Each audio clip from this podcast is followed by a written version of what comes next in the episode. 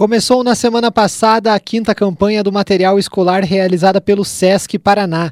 A campanha visa arrecadar até o dia 17 de março doações de itens de material escolar para crianças e adolescentes em situação de vulnerabilidade social.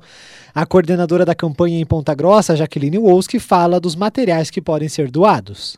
Ela deu início agora no dia 16 de janeiro, vamos até o dia 17 de março arrecadando itens novos, né, ou usados em bom estado, que a gente possa estar aí é, levando para as crianças que não têm a, a condição de estar adquirindo esses materiais. Né? É, vão ser materiais que terão um significado enorme para essas crianças que vão receber.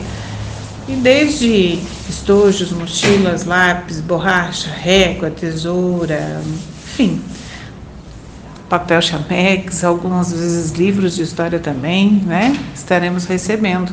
Nós aqui do SESC agradecemos essa mais essa oportunidade e esperamos vocês aqui e nos nossos postos de coleta também.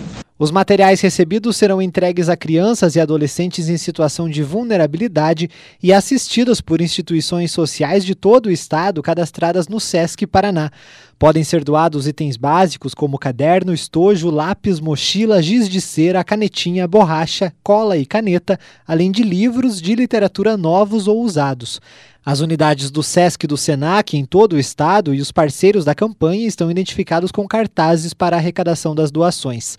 A expectativa dos organizadores é de que esta edição supere os números alcançados em 2022, quando foram arrecadados no Paraná 131.669 itens escolares, que beneficiaram 29.119 estudantes de 196 instituições sociais paranaenses.